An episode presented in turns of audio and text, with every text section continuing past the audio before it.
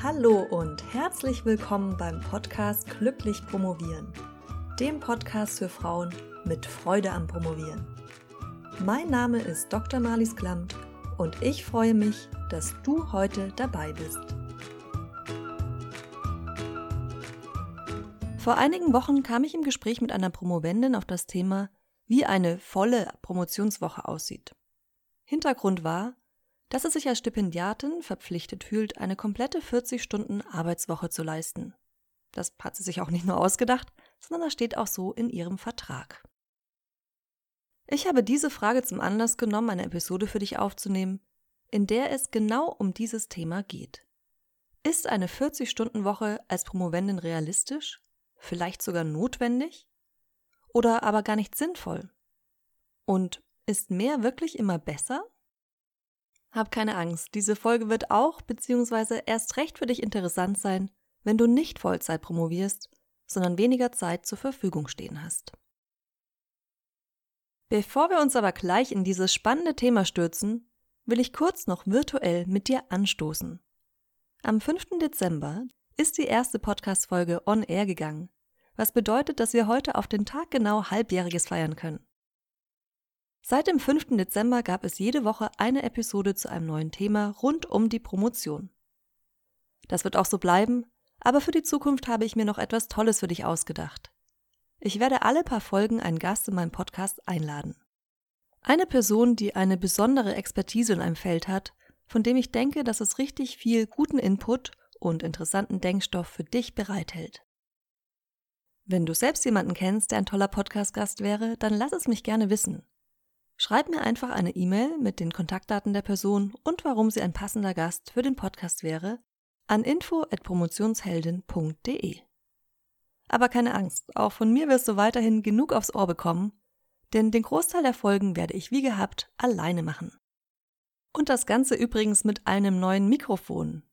Wenn du also bereits das Gefühl hattest, dass meine Stimme sich heute ein klein wenig anders und hoffentlich besser anhört als sonst, dann hast du ganz richtig gehört. Ich habe mir zum Halbjährigen nämlich ein neues Mikrofon geleistet, damit du mir in Zukunft hoffentlich mit noch mehr Freude und weniger Störgeräuschen lauschen kannst. Außerdem habe ich mir für diese Episode einen ganz besonderen Bonus ausgedacht, um mit dir das Halbjährige zu feiern. Bleibe also unbedingt dabei, damit du ihn nicht verpasst. Kommen wir jetzt aber endlich zum eigentlichen Inhalt dieser Episode. Dass du dich bei einer Vollzeitpromotion an einer 40-Stunden-Woche orientierst, liegt erstmal nahe.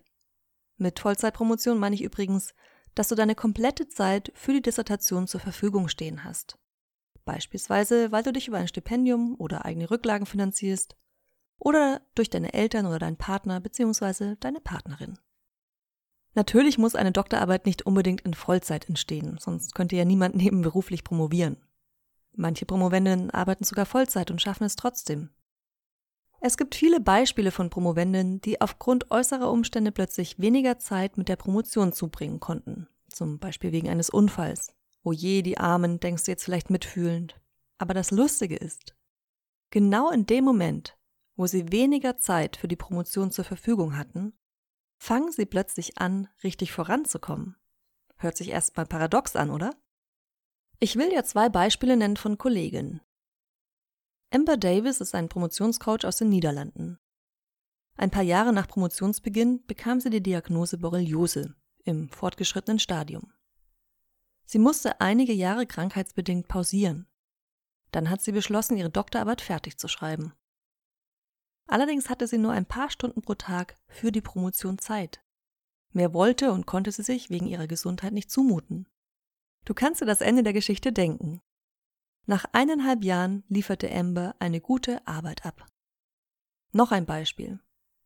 Dora Farkas hat in den USA promoviert und schon immer heimlich diejenigen unter ihren Kommilitonen und Kommilitoninnen bewundert, die keine 70-Stunden-Woche rissen und dennoch schneller als der Rest fertig waren. Sie selbst hatte mit immer mehr gesundheitlichen und mentalen Problemen zu kämpfen und kam nur langsam voran bis ihr ihr Doktorvater eines Tages verkündete, dass sie versuchen solle, alles bis zur nächsten Komiteesitzung zusammenzuschreiben und dann ihre Doktorarbeit zu verteidigen. Bloß waren es bis zu dieser Sitzung nur noch drei Wochen hin. Ja, und auch diese Geschichte ging gut aus. Sie hat es geschafft. Das zeigt, wie viel in einer kurzen Zeit möglich ist. Auch wenn wir heute versuchen wollen, an einem langfristigen Rhythmus zu arbeiten und nicht die Dis in einem Rutsch runterzuschreiben. Wenn es also anders geht, warum halten dann trotzdem noch so viele an der 40-Stunden-Woche fest? Seien es die 40 Stunden Vollpromotion oder 20 Stunden Job plus 20 Stunden Promotion und so weiter. Und warum gibt es denn überhaupt die 40-Stunden-Woche oder 38, 39,5 oder 42? Das haben wir dem industriellen Zeitalter zu verdanken. Durch das gab es nämlich plötzlich ganz andere Erfordernisse an die Arbeit.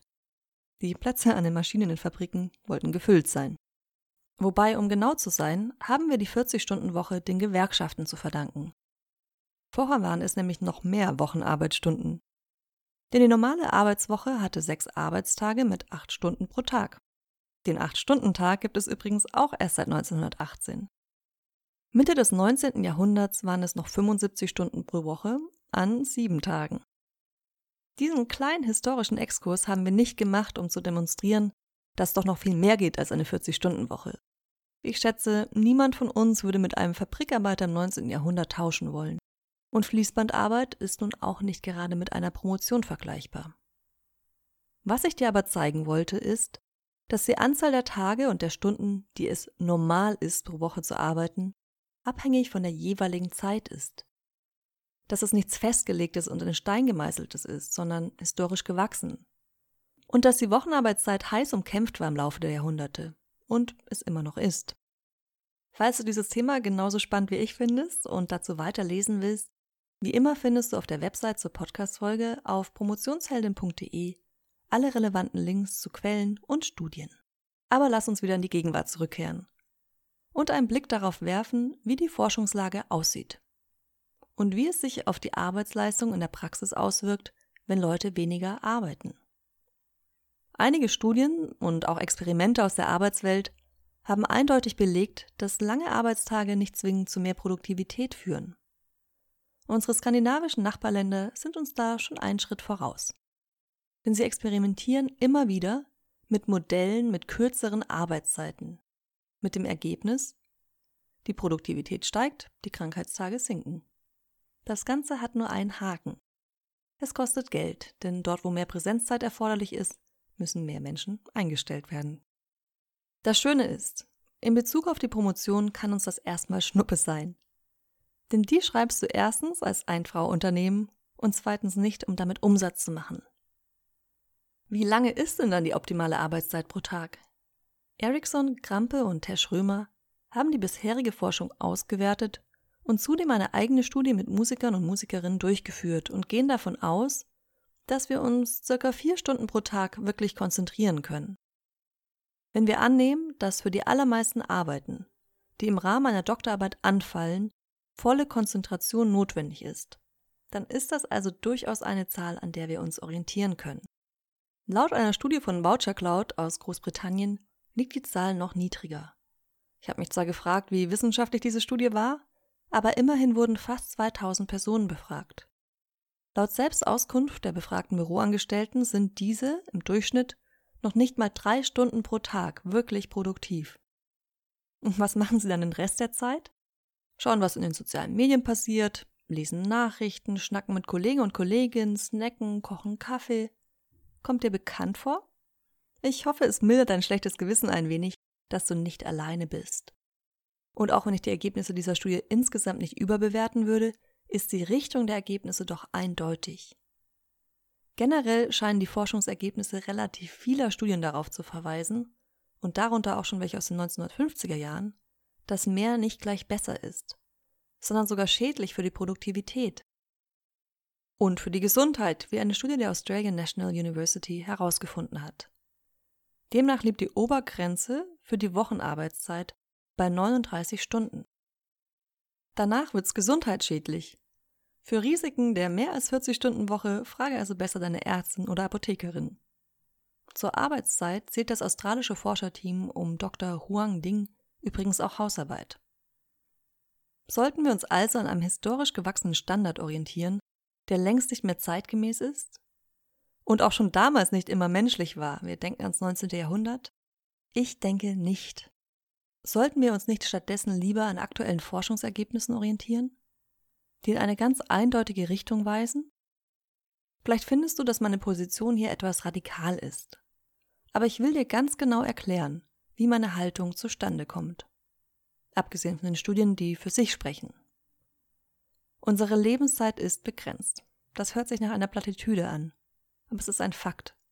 Mit jedem Tag, um es jetzt mal drastisch zu formulieren, den du lebst, bist du einen Tag näher an deinem Tod, egal wann der mal irgendwann eintreten wird. Und wenn ich von den acht Promotionsstunden pro Tag zwei davon nutze, eigentlich nur die Zeit zu strecken, aus dem Fenster zu starren oder Fingernägel zu kauen, dann ist damit niemandem geholfen. Im schlimmsten Fall senkt es ja meine Leistung sogar. Würde ich die Zeit hingegen nutzen, um mich von der getanen Arbeit zu erholen, Sport zu machen oder an die frische Luft zu gehen, meine Freunde und Freundinnen zu treffen, dann wäre ich höchstwahrscheinlich nicht nur ausgeglichener und gesünder, sondern zudem leistungsfähiger. Und mein Leben wäre schöner, ich wäre glücklicher, denn ich hätte mehr Zeit für das, was ich neben der Promotion sonst noch gerne mache. Müsste mich nicht an den Schreibtisch quälen, sondern würde mich auf die produktive Zeit in der Dissertation freuen.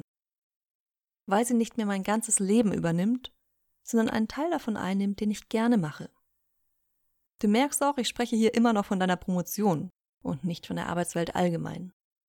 Es gibt durchaus Jobs, wo physische Anwesenheit über einen gewissen Zeitraum notwendig ist sei es an der Kasse im Supermarkt oder am OP-Tisch im Krankenhaus. Auch da gibt es schon Experimente in Bezug auf die Arbeitszeit, aber darauf will ich hier nicht näher eingehen. Denn es geht uns ja darum, das Beste aus deiner Promotionszeit zu machen. Du erinnerst dich an den Titel dieses Podcasts. Glücklich promovieren. Für Frauen mit Freude am Promovieren. Dieser Titel ist für mich Programm. Er ist meine Vision. Er ist das Ziel, an das ich dich heranführen will, Deshalb versteh mich bitte nicht falsch. Auch wenn ich einige Beispiele aus dem Arbeitsleben gebracht habe, will ich dich nicht dazu anstiften, für deinen Job plötzlich nur noch halb so viel Zeit im Büro zuzubringen. Das könnte Konsequenzen haben, für die ich nicht verantwortlich sein will. Natürlich kannst du dir deine Gedanken machen, inwiefern die Strategien, die dich in deiner Promotion produktiver werden lassen, auf deinen Job übertragbar sind. Aber das ist nicht das Thema der heutigen Episode und auch nicht das Thema von diesem Podcast. Mir geht es gerade wirklich um die Zeit, in der du promovierst und alleine für dich und deine Ergebnisse verantwortlich bist. Denn sobald du für dich selbst arbeitest, und das tust du ja bei der Promotion, bist du auch die Person, der gegenüber du Rechenschaft ablegen musst. Klar, auch dein Stipendiengeber will wissen, dass du was tust. Aber im Endeffekt ist der auch nur an einem interessiert, dass du deine Promotion im vorgegebenen Zeitrahmen fertigstellst. Und wenn du das mit Auszeichnung tust oder einen Preis gewinnst, dann bekommst du eventuell noch ein extra Krönchen aufgesetzt. Aber schlussendlich ist es deine Lebenszeit, die du produktiv verwenden kannst. So, dass neben der Promotion auch noch Zeit für anderes bleibt. Oder du kannst deine Tage möglichst vollpacken und damit nicht nur deine Produktivität senken, sondern auch noch deine Gesundheit gefährden. Ich weiß, das hört sich drastisch an, aber genau das legt uns ja die Forschung nahe. Und was sollst du nun mit diesen Informationen und Überlegungen von mir anfangen? Deine Arbeitszeit radikal von einem Tag auf den anderen von acht auf vier Stunden herabsetzen? Oder sogar von zwölf auf vier Stunden? Ich würde vorschlagen, dass du erstmal langsam anfängst. Und zwar indem du beobachtest, wann dein persönlicher Punkt gekommen ist, ab dem du nicht mehr mit voller Konzentration arbeitest. Der Punkt, an dem du merkst, dass du gerade eine Stunde an einer Aufgabe gesessen hast, die dich vielleicht zu Beginn des Arbeitstags nur 20 Minuten gekostet hätte. Und die du in den 20 Minuten vielleicht sogar besser erledigt hättest, als jetzt in einer Stunde. Dann ist nämlich die Schwelle erreicht, an der es wenig Sinn ergibt, weiterzumachen. Aber ich komme doch trotzdem noch voran, wenn auch langsamer, magst du denken. Das Problem ist, die Arbeitszeit, wenn du eigentlich schon drüber bist, macht dich weniger leistungsfähig für den nächsten Tag und die Tage danach. Abgesehen, dass du ja nicht mehr viel erreichst in dieser Zeit. Wenn du stattdessen etwas für deinen Körper tust, eine Runde spazieren gehst in der frischen Luft oder Sport machst und danach ein Picknick mit Freunden und Freundinnen am Baggersee, dann gibst du dir selbst Raum, dich zu regenerieren und zu erholen. Damit du nicht am nächsten Morgen wieder wie ein Zombie an denselben Schreibtisch stolperst, den du gerade mal zwölf Stunden vorher verlassen hast. Und das Gefühl hast, dass dein ganzes Leben sich dort abspielt. Erst im nächsten Schritt versuchst du dann deine Arbeitszeiten auf ein Level zu bringen, das für dich persönlich ideal ist.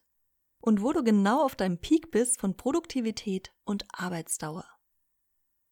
Findest du, dass das zu kompliziert klingt oder vielleicht ein nettes Gedankenspiel ist, aber in der Praxis so nicht funktionieren kann? Dann wirst du dich jetzt freuen.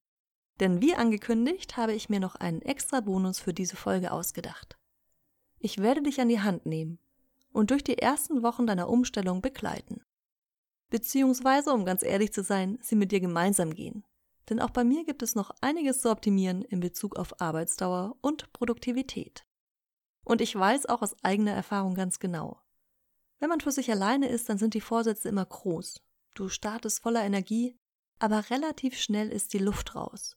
Und die guten Ansätze verlaufen im Sande. Deshalb setze ich auf gemeinsam statt einsam. Und ja, ich gebe es zu, auch ein wenig auf sozialen Druck. Der hilft halt leider doch ganz gut, damit wir uns nicht selbst betrügen. Lass uns also gemeinsam das Experiment wagen, unsere Arbeitszeit einer grundlegenden Generalüberholung zu unterziehen. Wie funktioniert das nun genau? Auf promotionsheldin.de slash Arbeitszeit-Experiment findest du alle Informationen. Ich wiederhole nochmal den Link für dich. promotionsheldin.de slash Arbeitszeit-Experiment. Wenn du bereits die wöchentliche Promotionsheldin Glückspost beziehst, dann bekommst du alle Infos auch in dein E-Mail-Postfach und brauchst nicht mitzuschreiben. Und ja, es ist egal, ob du Vollzeit promovierst oder nicht. Produktiver zu arbeiten lohnt sich auch bei Teilzeitpromotionen. Und noch ein letzter Hinweis, natürlich ist die ganze Aktion für dich kostenlos. Es ist mein Geschenk für dich zum Halbjährigen. Wenn du diese Folge erst später hörst und der Link nicht mehr funktioniert, dann ärgere dich nicht. Da ich wirklich alle bei der Hand nehmen will, steht die angegebene Seite und damit das Angebot nicht auf Dauer online.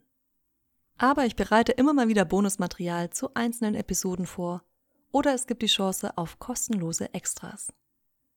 Zum Start der Website hatte ich zum Beispiel mit zwei Podcast-Hörerinnen und Promotionsheldinnen jeweils zwei kostenlose Kurzcoachings durchgeführt.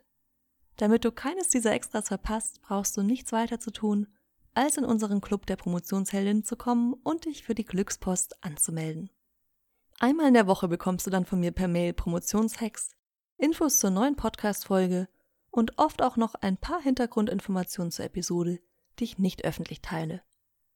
Und natürlich bekommst du darüber dann auch den Zugang zum Bonusmaterial zu den einzelnen Podcast-Folgen. Es lohnt sich also. Auf meiner Website promotionsheldin.de hast du direkt auf der Startseite die Möglichkeit, dich für die Promotionsheldin Post anzumelden. Selbstverständlich kostenlos. Wenn du aber die Episode recht kurz nach ihrem Erscheinen hörst, heute ist der 5. Juni 2019, dann zögere nicht, dich jetzt auf promotionsheldin.de slash Arbeitszeit-Experiment anzumelden und mit mir gemeinsam deine perfekte Wochenarbeitszeit herauszufinden. Falls du dir gerade selbst eine Ausrede am Zurechtlegen bist, warum aktuell nicht der richtige Zeitpunkt für Experimente ist, möchte ich dir zum Abschluss noch eine Geschichte erzählen. Es war einmal ein Mädchen, das wollte möglichst schnell vom Bodensee nach Berlin kommen, um ihre Großmutter zu besuchen, die schwer krank war. Sie packte also ihren Rucksack und lief los. Unterwegs wurde sie von einem Jungen gefragt, warum sie so schnell laufen würde. Ich musste meiner kranken Oma nach Berlin, antwortete sie, ohne ihr Tempo zu verlangsamen. Aber warum nimmst du dann nicht, setzte der Junge ein. Aber das Mädchen lief nur noch etwas schneller und rief über die Schulter zu dem Jungen zurück Tut mir leid, ich habe keine Zeit. Das gleiche passierte noch einmal mit einem anderen Mädchen und mit einem älteren Mann. Das Mädchen lief nur jedes Mal noch etwas schneller weiter und hörte sich nicht an, was die anderen ihr sagen wollten. Erst als sie zum vierten Mal gefragt wurde, dieses Mal von einer Frau, die ihr ein Wasserglas reichte, war das Mädchen so erschöpft, dass sie nicht noch schneller weiterlaufen konnte. Dankbar nahm sie das Glas Wasser an Nachdem sie getrunken hatte, antwortete sie der Frau Ich muss zu meiner kranken Oma nach Berlin. Warum nimmst du dann nicht die Bahn? fragte die Frau. Dann bist du in acht Stunden da. Sei du nicht dieses Mädchen aus der Geschichte. Sei nicht die Person, die läuft und läuft und eigentlich schon gar nicht mehr kann. Ohne einmal innezuhalten und darüber nachzudenken, wie sie schneller und leichter ans Ziel kommen könnte. Ich hoffe sehr, dich in unserem Promotionsheldin-Club begrüßen zu können und mit dir gemeinsam die ersten Schritte zu gehen. Also dann, Wir hören uns wieder nächsten Mittwoch. Bis dahin produktives Arbeiten mit langen Pausen dazwischen. Deine Marlies.